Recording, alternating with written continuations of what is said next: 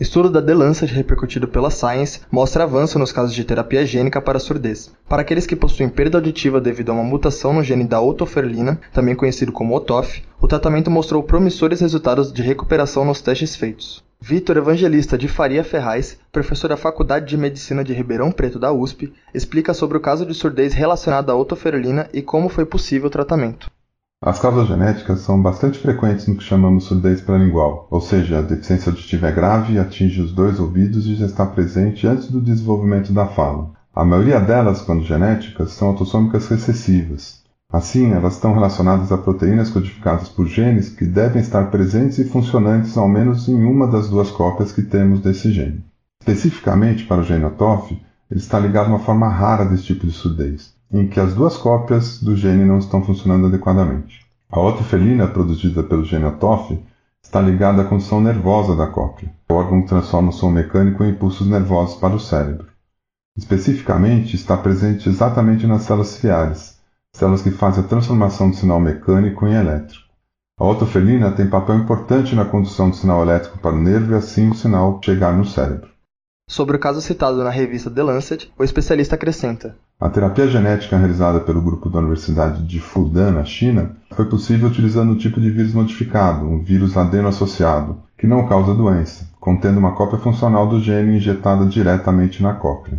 A autofelina passa a se expressar nas células necessárias, com melhora da audição de 5 dos 6 pacientes que realizaram o tratamento descritos nesse artigo. Ferraz também comenta sobre uma dificuldade no processo de criação desse tratamento. Uma dificuldade que eles encontraram é de que o gene era muito grande para ser colocado em um único vírus adeno-associado. Estratégias diferentes dividem o gene em dois e usam dois vírus. Parece simples, mas o desenvolvimento disso foi um passo fundamental para o sucesso da terapia. E o sucesso da terapia, na verdade, não é só medido através dos exames que comprovam que os sons podem ser ouvidos, mas também no desenvolvimento da fala funcional. Sobre a durabilidade do processo, Carlos Frederico Martins Menck, professor do Instituto de Ciências Biomédicas da USP, comenta: A expectativa para esse adeno associado é que essa expressão dure alguns anos.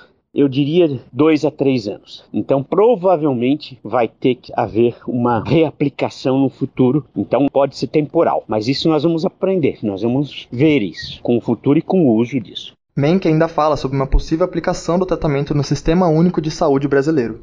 Eventualmente pode ser aprovado na Anvisa brasileira, depende talvez mais estudos, e daí ele pode ser comercializado. Alguns processos de terapia gênica já estão sendo comercializados no Brasil, mas o custo é extremamente elevado. A minha expectativa é que, como está ampliando o número de processos que usam principalmente esse tipo de vírus adeno associado, como a gente teve um avanço enorme durante a pandemia para uso de vírus carregando genes, eu creio que isso pode reduzir o preço e o custo disso.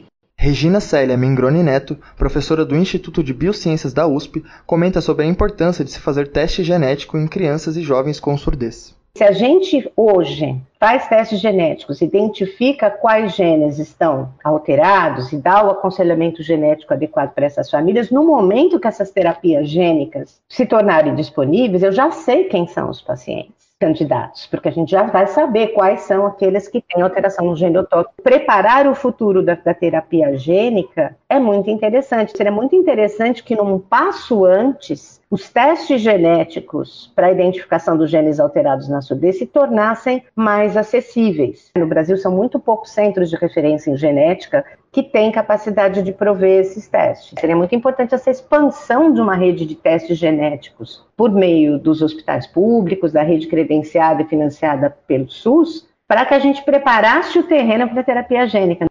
Apesar da esperança, o tratamento ainda não é aplicado por nenhum hospital ou centro de pesquisa brasileiro e representa uma porcentagem pequena dos casos de surdez. Eu conversei com Vitor Evangelista de Faria Ferraz, professor da Faculdade de Medicina de Ribeirão Preto, Carlos Frederico Martins Menck, docente do Instituto de Ciências Biomédicas, e Regina Célia Mengroni Neto, professora do Instituto de Biociências, todos da USP.